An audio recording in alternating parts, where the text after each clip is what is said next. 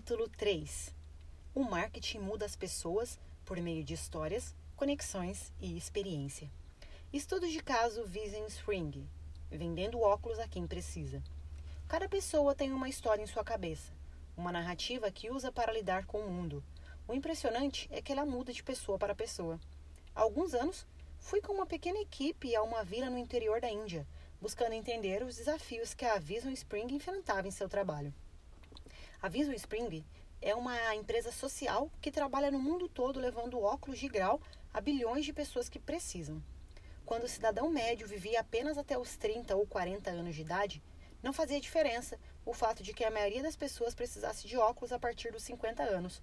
Mas com o aumento da expectativa de vida, cada vez mais pessoas continuam saudáveis e ativas depois dos 50 anos, mas incapazes de trabalhar porque não conseguem mais ler ou realizar trabalhos que exijam uma boa visão de perto. Caso seja tecelão, joalheiro ou até mesmo enfermeiro, trabalhar sem óculos pode ser uma tarefa impossível. A estratégia da Vision Spring é produzir óculos atraentes em grandes quantidades e a um custo muito baixo, cerca de 2 dólares cada. Então, trabalhando com vendedores ambulantes locais, levar esse óculos até pequenos vilarejos ao redor do mundo, onde serão vendidos por cerca de 3 dólares cada. A diferença de um dólar entre o custo de fabricação e um preço de venda é o suficiente para pagar pelo frete, pela mão de obra local e para que a organização continue crescendo. Quando montamos nossa bancada para atendimento no vilarejo, muitas pessoas se aproximaram para ver o que estava acontecendo. Era um início de tarde muito quente e não havia muito o que fazer. Os homens usavam uniformes de trabalho comuns na Índia, com bordados e bolso na frente. Dava para ver através do tecido transparente que quase todos carregavam rúpias nos bolsos. Então, naquele ponto, eu sabia de três coisas. Um, com base na idade, muitas daquelas pessoas precisavam de óculos, é uma simples questão biológica. 2. Muitos deles não estavam usando ou carregando óculos, então provavelmente não possuíam um par. 3. E a maioria das pessoas transitando pelo local tinham alguns trocados no bolso. Embora os óculos ainda pudessem ser caros, para quem ganha apenas 3 dólares por dia, o preço era acessível a todos. Cada um que se aproximava de nossa bancada improvisada recebia uma folha plastificada com um teste oftalmológico. O teste fora desenvolvido para funcionar independentemente do idioma falado e até com pessoas que não sabiam ler.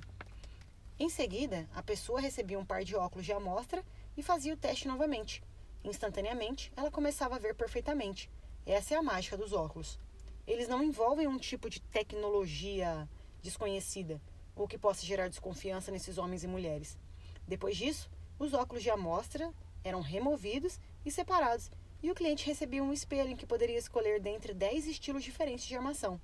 Todos os pares eram novinhos em folha, embalados em saquinhos plásticos.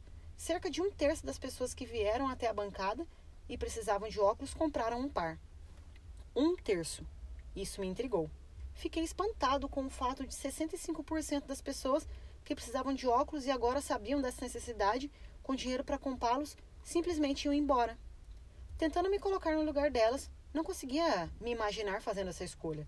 A oferta acabaria dentro de uma hora, o preço era incrível e a tecnologia era confiável. O que estávamos fazendo de errado?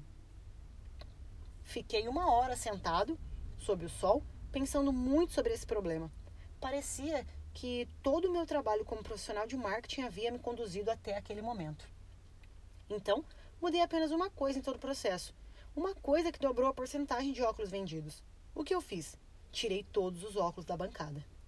Para as demais pessoas que aguardavam na fila, depois de experimentarem os óculos de amostra, apenas dizíamos: Esses são seus novos óculos. Se eles funcionarem bem e você gostar deles, por favor, nos pague 3 dólares.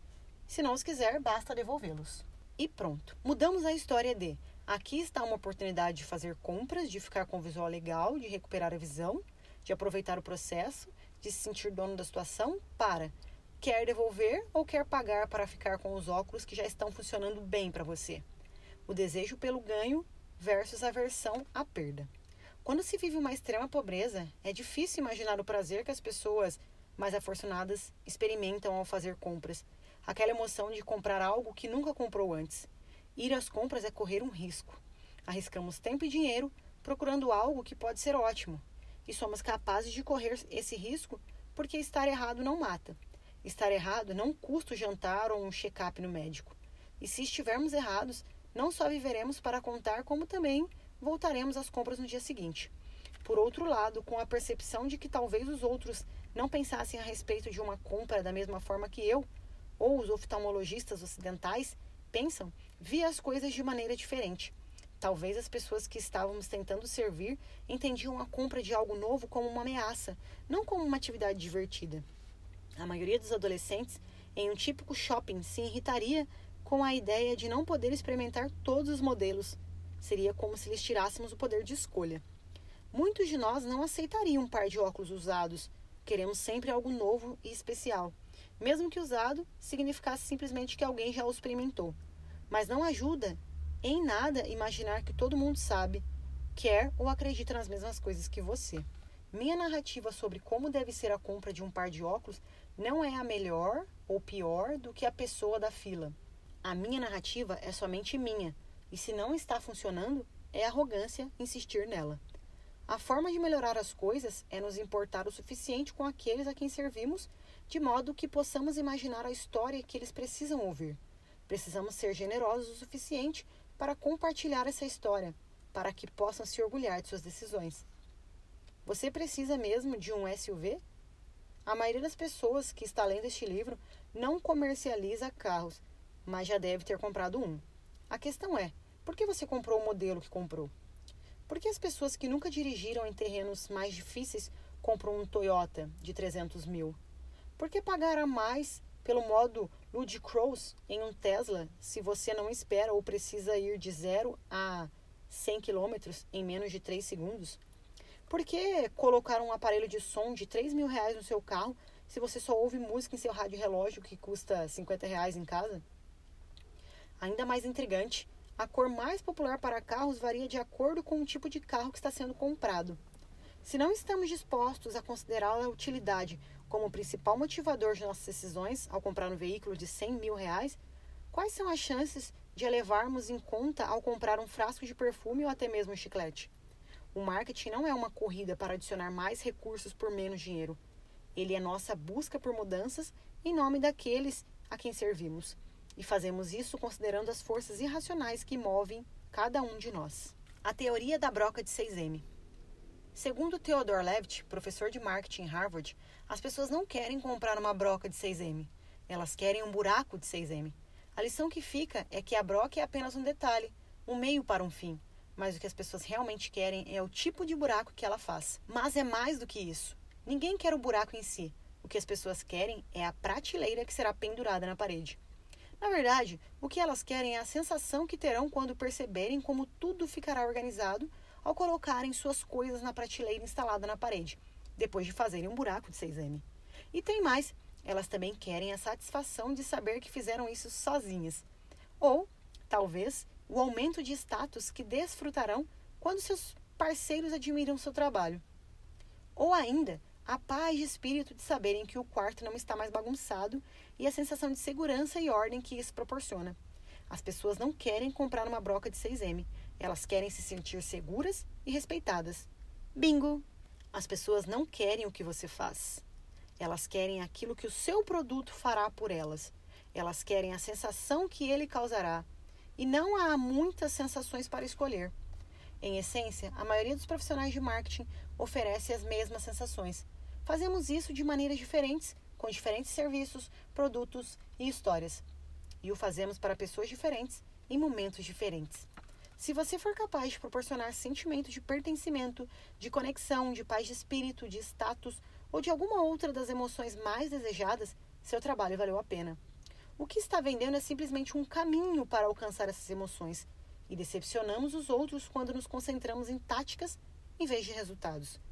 Para quem é e para o que são as duas perguntas que devem guiar todas as nossas decisões? Histórias, conexões e experiências. A boa notícia é que não precisamos contar com um atalho mais brilhante e mais rápido de mídia digital. Temos ferramentas ainda mais poderosas, aperfeiçoadas e atemporais à nossa disposição. Nós contamos histórias, histórias que repercutem e se sustentam ao longo do tempo, histórias verdadeiras, porque as tornamos verdadeiras com nossas ações, produtos e serviços. Nós fazemos conexões. Os seres humanos são solitários e querem ser vistos e reconhecidos. As pessoas querem fazer parte de alguma coisa. É mais seguro assim e geralmente mais divertido. Nós criamos experiências. Usar um produto, interagir com um serviço, fazer uma doação, ir a um comício, ligar para o atendimento do cliente. Cada uma dessas ações faz parte da história. Cada uma constrói um pouco de nossa conexão. Como profissionais de marketing, somos capazes de intencionalmente oferecer essas experiências, criá-las com propósito. A organização inteira trabalha junto com o profissional de marketing, porque o marketing envolve tudo: o que fazemos, como fazemos, para quem fazemos. São as reações e os efeitos colaterais, o preço e o lucro, tudo de uma só vez. Impulsionado pelo mercado, quem está no controle? Toda organização, todo projeto é influenciado por uma força motriz primária. Há restaurantes cuja essência é o chefe. O Vale do Silício costuma ser voltado para a tecnologia. Empresas de investimento em Nova York são movidas por dinheiro, focadas no valor das ações ou na mais recente manipulação financeira. A força motriz, seja qual for, é a voz que se sobrepõe às demais. E as pessoas com essa voz é a que se senta na cabeceira da mesa. Muitas vezes as organizações têm o marketing como força motriz.